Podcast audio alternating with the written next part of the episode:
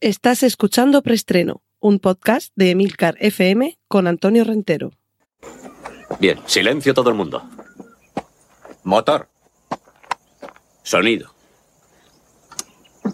Claqueta. Escena 1, toma primera.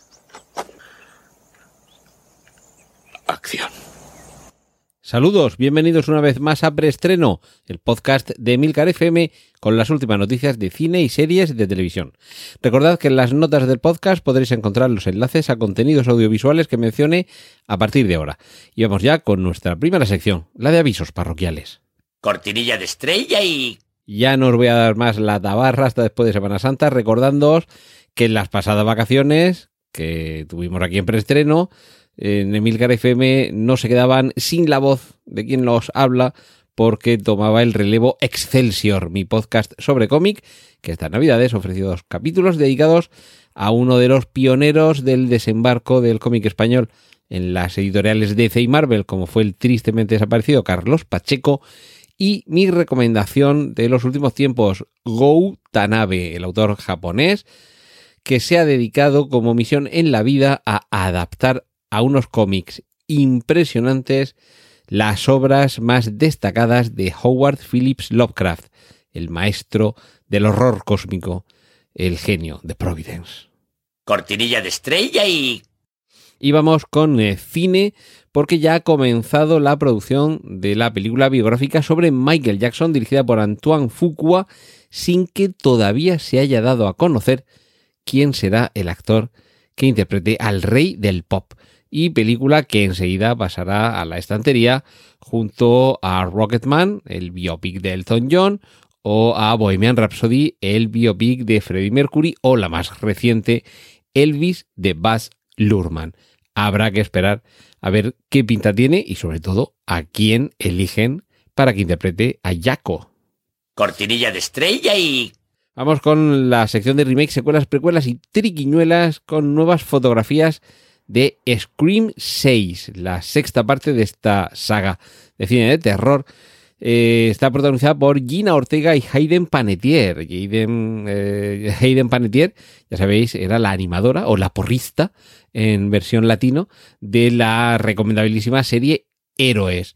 Y Gina Ortega ha causado sensación últimamente, sobre todo con su baile y con su eh, cara de palo al mejor estilo de Buster Keaton en la serie Wednesday barra miércoles barra Merlina, porque creo que este es el título que tienen algunos países de Latinoamérica.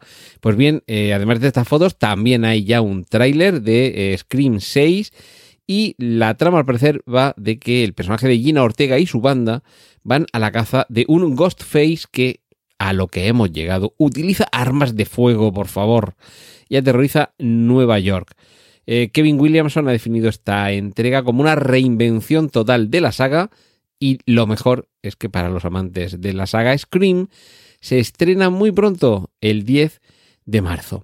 Podemos ver también un tráiler de una película que bien podría ser una serie de televisión perfectamente y con temporadas cortitas como las británicas de tres episodios de una hora y media, agotar con eso el chiste y el año que viene más. Me refiero a ocho apellidos marroquíes.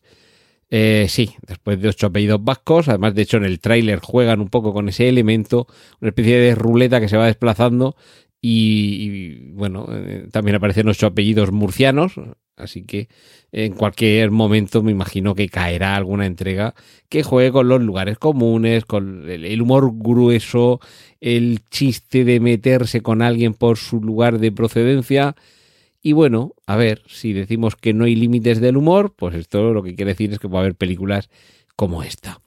Y ya está en marcha la segunda parte de Megan, eh, esa muñeca robotizada, también con un baile muy particular, por cierto, que ha sido un éxito tremendo de manera muy reciente. Y bueno, tan intenso ha sido el éxito que ya han dado luz verde a una secuela. Eso sí, va a haber que esperar, porque el estreno será el 17 de enero de 2025. Es decir, que tenemos que esperar dos años para la secuela y yo no sé por qué nos dan o, le dan a los fans de la película esa alegría de sí, sí, va a haber segunda parte dentro de dos años. En fin, Eh, otra película que no sabemos la fecha, pero parece que está también ya en marcha en la preproducción por lo menos, es eh, una nueva entrega de Tron. Ya sabéis, la primera con Steven Lisberger, en la segunda ya teníamos algunos de los personajes rejuvenecidos por ordenador y una deliciosa Olivia Wilde como una de estas eh, criaturas digitales. Volvemos a viajar dentro de la máquina, pero yo destacaría de Tron Legacy, la prodigiosa banda sonora del grupo francés Daft Punk, una auténtica ópera 2.0 que espero que sigan eh, a cargo de la banda sonora.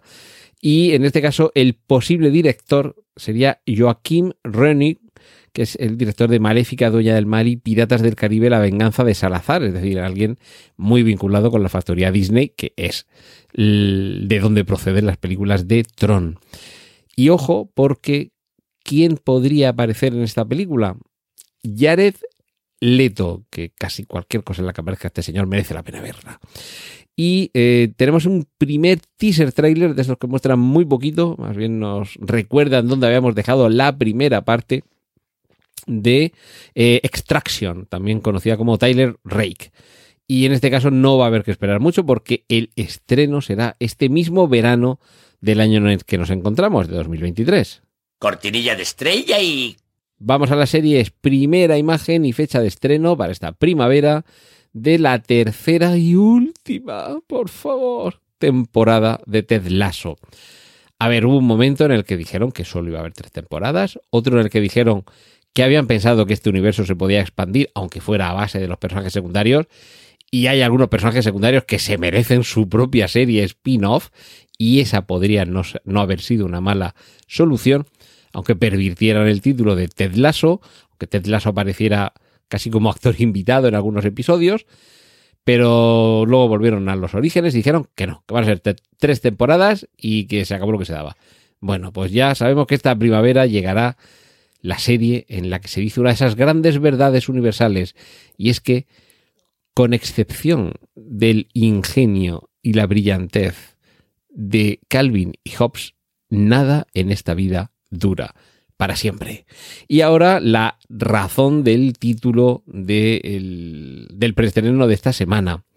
Hello Tomorrow, además con un signo de exclamación al final, en la parte, en el título en inglés, me imagino que aquí en español le pondrán otro al principio, que esto es una cosa que eh, eh, Emil lo lleva fatal, lo de que haya un signo de exclamación o interrogación al final, que nunca se abrió cuando se escribe en español, pues ese Hello Tomorrow que se estrenará en Apple TV Plus es una serie que mezcla, por un lado, aunque sucede con unos años posteriores, eh, pero mezcla por un lado el, estilo, el aspecto de Mad Men en cuanto a vestuario, mm, decorados, un poco el, ese estilo de, de, los años felices 50 y 60 de los Estados Unidos, con los supersónicos, porque aunque está ambientada en los años 50, son unos años 50 en los que hay dispositivos parecidos a las rumbas y a los drones que tenemos hoy día, en los que hay repartidores a domicilio que van con mochilas voladoras, todo esto muy retrofuturista en, cuanto a su diseño y aspecto, y sobre todo hay agentes inmobiliarios que te venden parcelas en la luna para que te vayas a vivir a un residencial sobre la superficie de nuestro satélite. Eso es lo que nos propone Hello Tomorrow. Echadle un vistazo al, al tráiler en las notas del podcast, porque yo creo que merece mucho la pena. Y malas noticias, todo lo bueno se acaba, excepto el ingenio y, la brillantez de Calvin y Hobbes, y se acaba Cobra Kai en la sexta temporada. Así que disfrutadlo mientras podáis. Y hemos hablado de Apple TV Plus, la misma plataforma, en la que esta misma semana, de hecho, este viernes 27 de enero, se estrena la serie Shrinking, que hasta donde yo sé, y que Juan Inquilator me corrija si es necesario, significaría algo así como encogiendo. Eh, una nueva serie original protagonizada por Jason Siegel, eh, de Cómo conocía vuestra madre, y Harrison Ford, de gran parte de las últimas grandes películas de la historia del cine. Y eh, la serie nos narra la trayectoria vital del personaje que interpreta Jason Siegel, un psicólogo que tras un importante trauma comienza a decirles a sus pacientes algunas cosas que a lo mejor antes el sentido del decoro, la prudencia o la mera educación les impedía decirles. Comienza a confrontarles con aquello que deberían combatir, pero sin paños calientes, diciendo las verdades del barquero, como se suele decir. Pues esto es lo que nos cuesta, lo que nos cuenta Shrinking, que tiene pinta, evidentemente, de comedia, aunque sí que es cierto que con esos miembros también podría ser un, una serie dramática, pero han optado, yo creo que con inteligencia, por convertir Shrinking en una comedia, yo creo que más que de carcajada, de las de sonrisa. La veremos, porque ya digo que se estrena este mismo viernes en Apple TV Plus. Cortinilla de estrella y... Y vamos finalizando con la sección de adaptaciones. Se ha publicado en internet la fotografía del último día de rodaje de Reina Roja. La serie, miniserie realmente, porque no creo que tenga distintas temporadas. En todo caso, si continúa, se adaptando a alguna otra de las novelas que forman parte de esa saga con la que Juan Gómez Jurado ha regalado horas de gran disfrute de, pues yo ya no sé si millones, pero bueno, por lo menos decenas o centenares de miles de lectores en España y en otros países. La serie eh, perdón, finaliza ahora su rodaje y yo no sé si con postproducción y demás dará tiempo a que la veamos este mismo año, espero que sí. Y por supuesto, si ello sucede, os lo contaré. ¿Dónde si no? Pues aquí, en preestreno, en Emilcar FM. Cortinilla de estrella y... Y vamos terminando una sección de noticias para comentar eh, muy someramente un gráfico que, que recoge Just Watch, esta plataforma que permite conocer, perdón, esta aplicación que permite conocer en qué plataforma se, eh, se dispone de la película, la serie o el documental que, buscas. Eh, en este proceloso océano de plataformas de streaming, no siempre es fácil saber. A ver, por ejemplo, yo sé, el pues, Juego de Tronos sabíamos que estaba en HBO, el Juego del Calamar sabíamos que estaba en Netflix, eh, pero a partir de ahí comienza uno a no saber muy bien en qué plataforma está tal película o tal serie y sobre todo en las que sí que reciben últimamente mucha atención por las campañas publicitarias, sí, vale, en esas es más sencillo saber en qué plataforma puede estar porque te suena por los anuncios. Pero ya aquella película o aquella serie de hace X años que te apetece ver, dices, ¿estará en alguna de las nueve o diez plataformas a las que estoy suscrito? Pues en lugar de recorrerlas una por una y buscarlo, que a veces no te aparece bien, vas a, y esto no es propaganda, esto es servicio público, Just Watch, en inglés, Just Watch, ¿vale? O sea, simplemente mm, ve o contempla, eh, lo que te permite es eso, con el buscador, encontrar tal película, tal serie, tal documental, en qué plataforma la puedes ver, si está, porque hay algunas que no están en ninguna plataforma, y también debo decir que en ocasiones Just Watch comete errores, ¿vale? Os dice que tal serie o tal película está en esta plataforma y vas, y no está. Que puede ser tan sencillo como que estuviera hasta la semana pasada, se han acabado los derechos y no lo han actualizado. O no sabría decir, algunos errores que suceden de vez en cuando y no sé, pues, les figura que está en, en una plataforma. Y yo creo que en muchas ocasiones es porque hay plataformas que tienen algunos contenidos que en su momento los podían tener quizá gratuitos y ahora los tienen de pago o viceversa. Y a mí me da la sensación de que muchas veces no está completamente actualizado. Pero en cualquier caso, como Just Watch es una, una plataforma, venga, eh, una herramienta que, que reporta una gran utilidad, también lo que tiene son muchos datos porque se puede vincular la cuenta a esta aplicación en el móvil, en el tablet, o en el Apple TV o en la Smart TV y, y, de ahí directamente lo que haces es, una vez que has buscado el contenido, darle y reproducirlo directamente. Esto permite que desde Just Watch tengan una métrica más o menos fiable del eh, estado de la, no sé si llamar audiencia, pero bueno, del uso de las distintas plataformas de streaming en España. Y para el último cuatrimestre de 2022 han facilitado los datos que a continuación os, eh, os enumero. La plataforma con un mayor porcentaje de cuota de mercado, según este estudio Just Watch, es Prime Video con un 24%, seguida de Netflix con un 23%, y en el tercer lugar del podio queda Disney con un 17%, muy cerca de la cual está HBO Max con un 15%. 24, 23, 17, 15, Prime Video, Netflix, Disney, HBO Max. Como veis, casi el 50% de los hogares tienen Prime Video o Netflix y ya si sumamos HBO Max y Disney, tenemos eh, ahí copado prácticamente el mercado. Las siguientes plataformas eh, de las que identifica Just Watch serían Filming en, eh, un, dos, tres, en quinto lugar, con un 6% del mercado, Movistar Plus y Apple TV Plus, ambas con un 4% empatadas en la sexta posición. Y ya a partir de ahí quedaría un 8%, en el que Just Watch aquí por lo menos en el gráfico de, eh, de referencia no las identifica, pero bueno, pues ahí me imagino que encontraríamos Rakuten, Flixolé, que es una de mis favoritas, y alguna otra de, eh, a ver, mm, servicios de streaming en las que aquí por lo menos no se define si son de pago o no. Quiero decir que hay algunas plataformas como pueden ser Fubo, Pluto y, compañía que, que tienen versiones que no son de pago y que no sé si estarían incluidas y no sé tampoco si ahí se incluirían las versiones de pago de plataformas, que yo creo que estarían ahí porque tampoco tienen tanta clientela como pueden ser A3 Media Player o mi, mi Tele Plus, en fin, la, la de Mediaset, que no me acuerdo cómo se llama.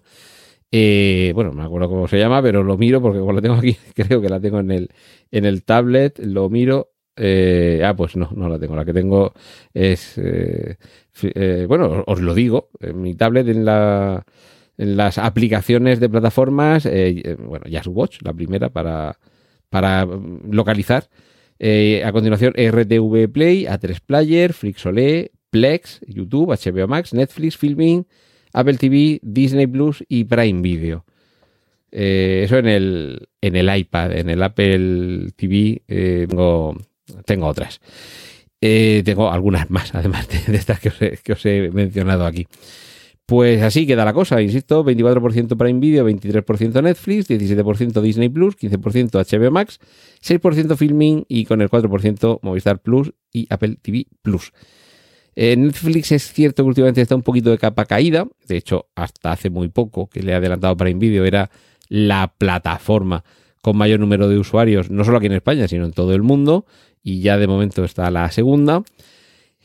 Y sí que es cierto que Netflix y HBO Max tienen ahí una pugna en la que Disney Plus ha ido creciendo y se va aproximando cada vez más a Netflix. Y es más que probable que quizá en este mismo año, quizá el año que viene, Disney se coloque como la segunda y Netflix pase a ser la tercera.